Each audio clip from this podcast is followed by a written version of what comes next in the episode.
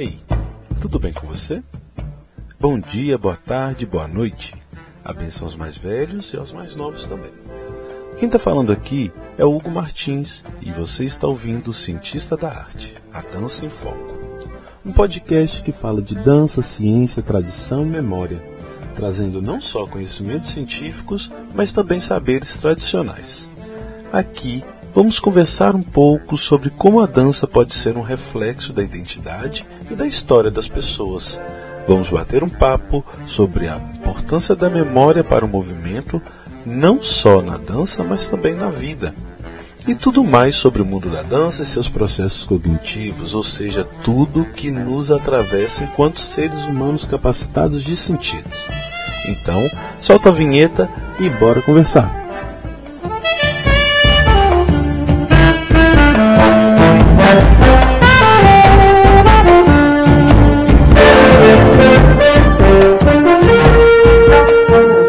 Apoio financeiro, Prêmio Cultura da Palma da Mão, Programa Aldir Blanc Bahia, Secretaria de Cultura, Governo do Estado da Bahia, Secretaria Especial de Cultura, Ministério do Turismo e Governo Federal. Bom dia, boa tarde, boa noite. Então, hoje nosso convidado especial vai ser Sivaldo Tavares que é um grande mestre, uma personalidade da produção e do fazer artístico cultural em Salvador. Por favor, Sivaldo, microfones abertos. Olá, eu sou Sivaldo Tavares, é, sou natural de Maceió, Alagoas. É, vou completar 51 anos agora, dia 4 de março. Uhum. E Agradeço ao Hugo pelo convite, muito bacana estar aqui. É, a princípio eu sou bailarino, com a vivência da dança virei professor de dança, coreógrafo. É, tem um projeto chamado PJT Models, que é um projeto de passarela, onde a gente descobre talentos de nossa cidade para o mundo da moda, enfim. Eu sempre gostei de moda e sempre fui inquieto com essa questão de, de privilégios e enfim. E achei que eu podia contribuir com isso e criei esse projeto. E ele está assim de vento em popa, está muito bacana, crescendo a cada dia, com todas as dificuldades. Mas só de realizar os projetos, seja com dança, com modelos, é uma satisfação tamanha que nada impede da gente seguir firme e forte. E aí a gente vai bater um papo sobre dança e o futuro. Nosso futuro que nada mais é do que a nossa história, né? Como a gente constrói a nossa vida. E a minha primeira pergunta é querendo saber um pouquinho mais de quem é Sivaldo Tavares a partir da dança. Se você pudesse descrever a sua dança, você consegue associar a sua o seu, seu ser se movendo a algo quando você está dançando, algo te desperta e que te lembra o quê? É, na verdade, eu vejo a dança como libertação, né? Libertação, a liberdade de ser o que você é, de expressar da sua forma. Então, é, eu vejo dessa forma a dança para mim. É uma libertação, é um sentimento de liberdade, um sentimento de positividade, é, de expressar tudo aquilo que a gente. as nossas angústias, né, na verdade, os nossos amores, enfim. Eu vejo essa é palavra assim, mais presente quando se fala em dança, para mim, é liberdade, libertação. A memória da gente, a partir do momento que a gente acessa ela, a gente consegue fazer pequenas alterações. A dança, ela acessa essa região no nosso cérebro, é responsável pela memória. Ou seja, a dança não só de sentimento, ela também está ali relacionada com a atividade cerebral na área de sentimento, que é o sistema límbico, mas ela também está nessa, nessa área de memória. E também está em outras áreas de raciocínio lógico, ou seja, quando a gente dança, a gente mexe tudo que a gente é. E quando você fala isso da liberdade de angústias, você sente quando você dança é possível é, transformar essa angústia em algo que te faz bem? Sim, sim, sim.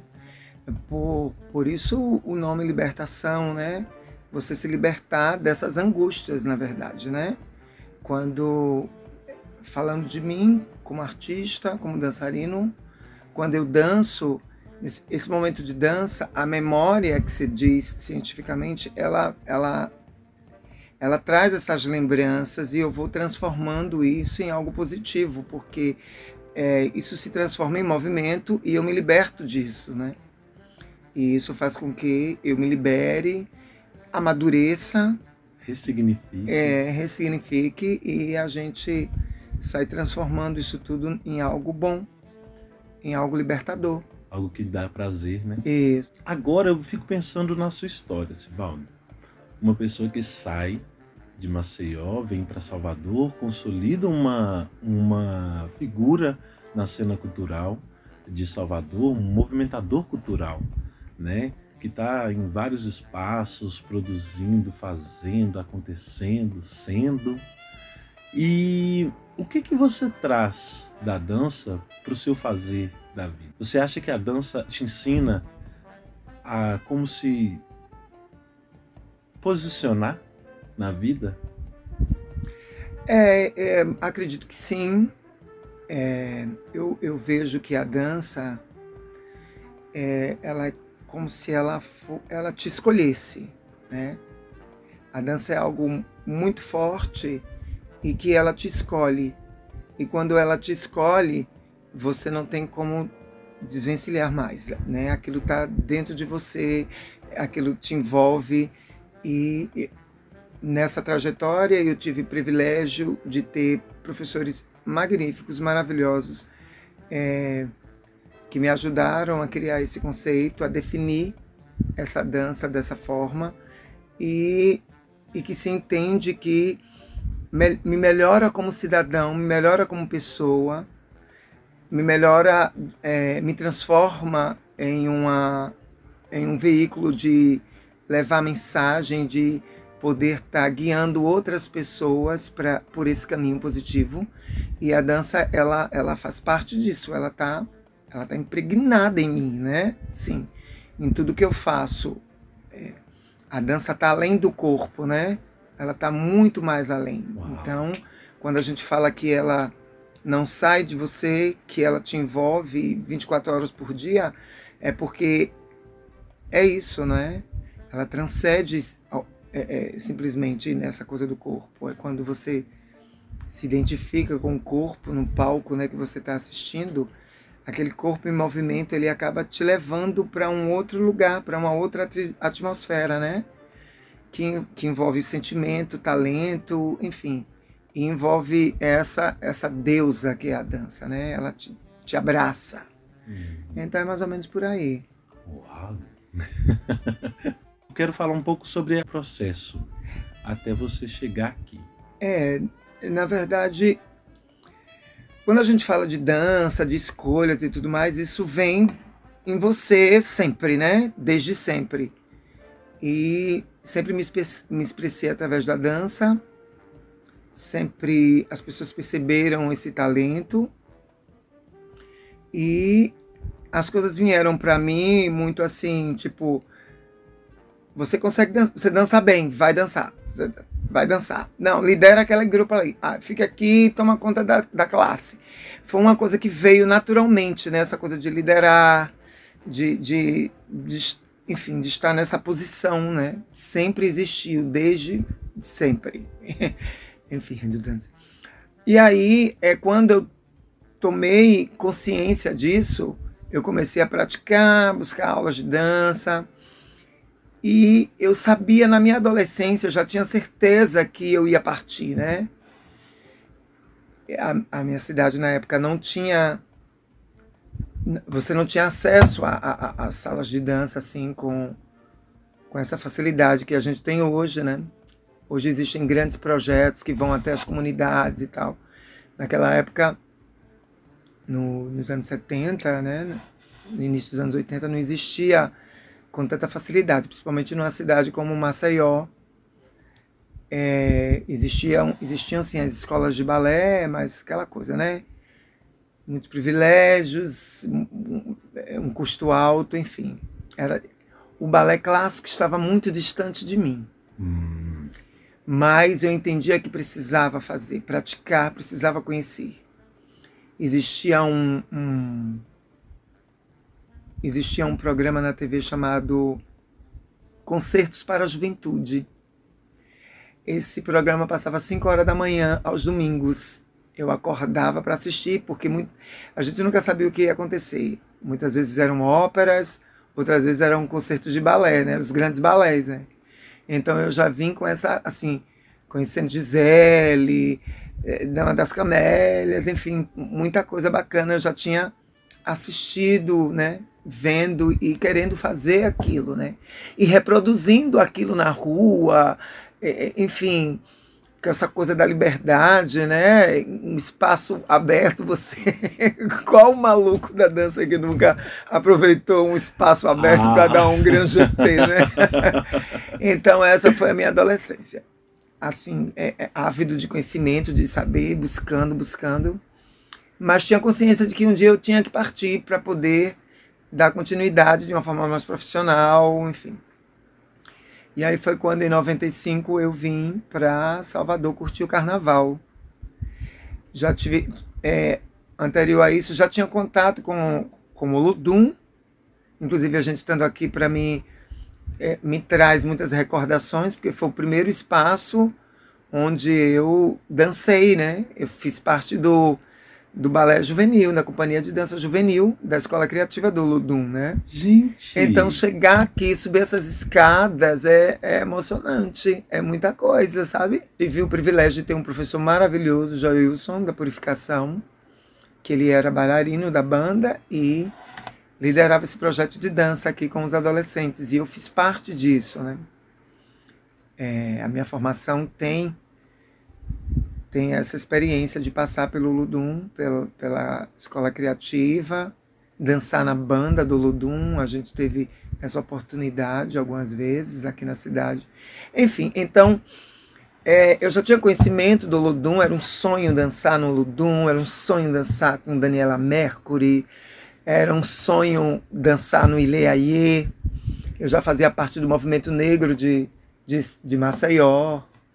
Né? O Zezito era o presidente na época, dançava numa companhia chamada Imoleurum, que era uma companhia de dança afro, né? De, do mestre Tininho, que é mineiro, mas que morava lá em, em, em Maceió, mora até hoje, um professor lindo, enfim. Então já tinha essa coisa, né? Já, tava, já, já tinha construído esse, esse processo assim, que estar aqui em Salvador era para dar continuidade de uma forma mais profissional, enfim. E daqui do Oludum, voltando sempre a Maceió, eu tive é, a oportunidade de assistir o Balé Folclórico da Bahia, que eu não conhecia, né? Apesar de já estar aqui, já estar no Pelourinho, fazendo aulas com Joaquim na casa do Oludum, embaixo era o bar, o, bar do reggae, todas as terças e a gente lá dançando, já, já descia fervendo de energia, pulsando. É. Já ia direto para a quadra do Ludum, enfim, era assim, era contagiante, era efervescente, era pulsante, e era aula atrás de aulas e, e, e, e diversão também, né? A gente se divertia fazendo com todos esses esforços, enfim.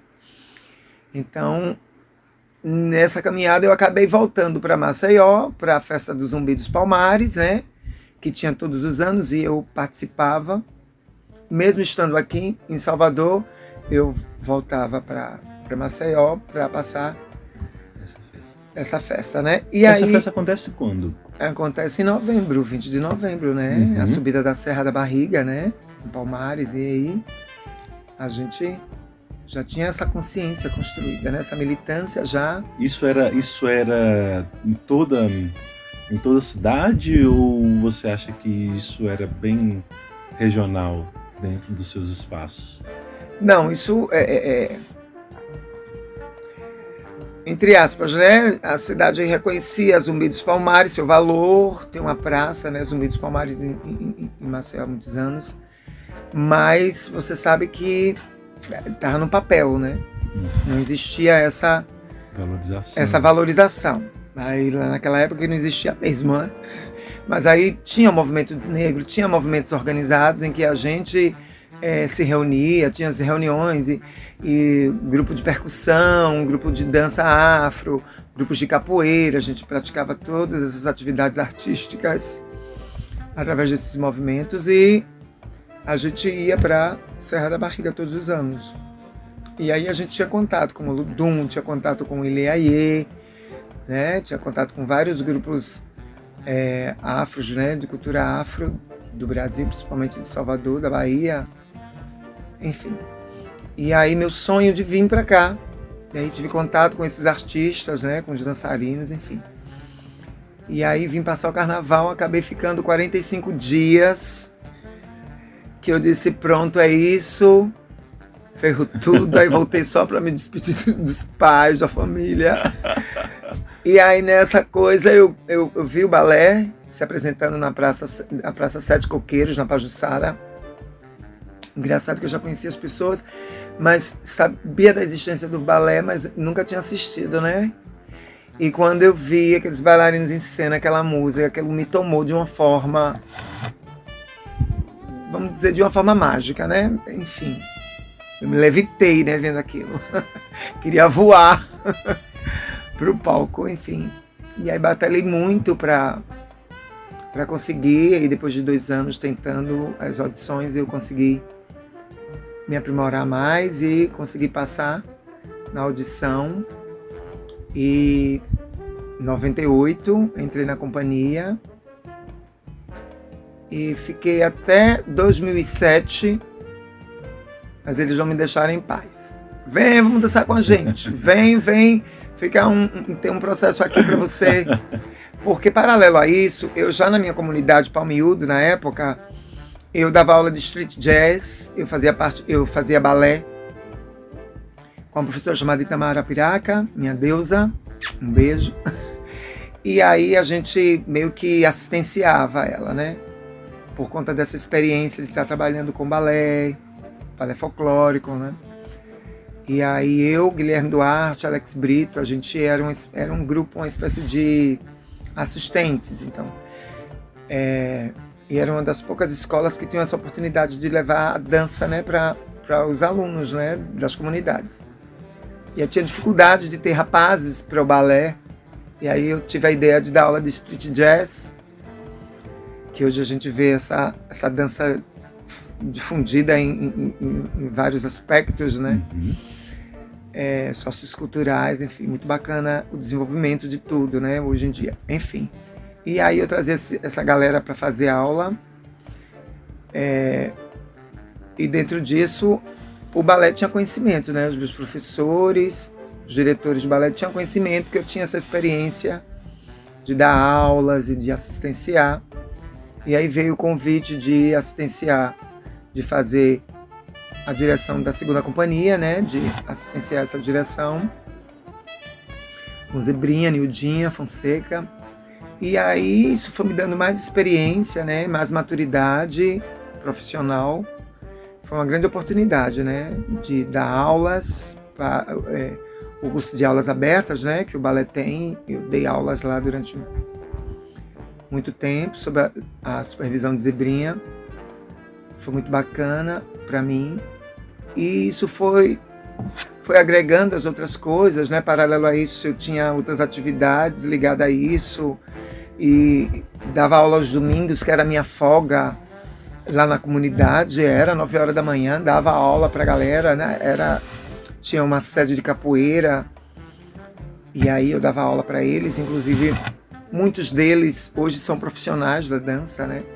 É, é muito feliz para mim saber que esse processo que eu, na época eu não tinha a dimensão, né, da importância que era e hoje eu vejo muitos dos profissionais de dança hoje passaram por esses pequenos projetos meus de comunidade assim. Você foi deixando é, pequenas sementes, né, é, né, plantando é, e acontecendo. É muita coisa, viu, gente? É uma história assim com muitos detalhes. Eu fico tentando resumir, Mas não tem, Enfim. não tem como dar conta de toda a história. A gente só fica com algumas informações. É. Vamos terminar por aqui hoje e continuar no próximo episódio, fazendo a segunda parte do nosso bate-papo com Sivaldo Tavares. Então, ficamos por aqui com o cientista da arte. Não se esqueça de compartilhar, indicar para os amigos e continuar seguindo nosso conteúdo nas nossas redes sociais e também aqui na sua plataforma digital. Quero agradecer, indireta ou diretamente, todas as pessoas que participaram dessa produção, contando com o apoio da Escola de Música Olodum e apoio financeiro, Prêmio Cultura da Palma da Mão, Programa Aldir Blanc Bahia, Secretaria de Cultura, Governo do Estado da Bahia, Secretaria Especial de Cultura, Ministério do Turismo e Governo Federal. Nos encontramos no próximo episódio. Até lá!